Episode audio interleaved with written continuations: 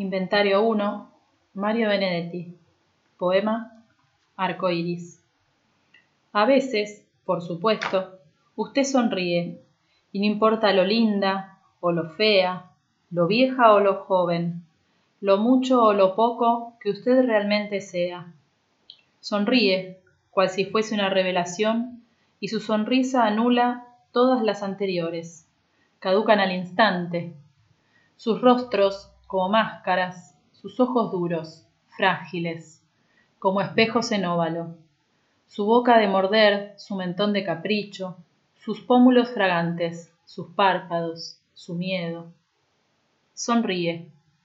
Y usted nace, asume el mundo, mira sin mirar, indefensa, desnuda, transparente.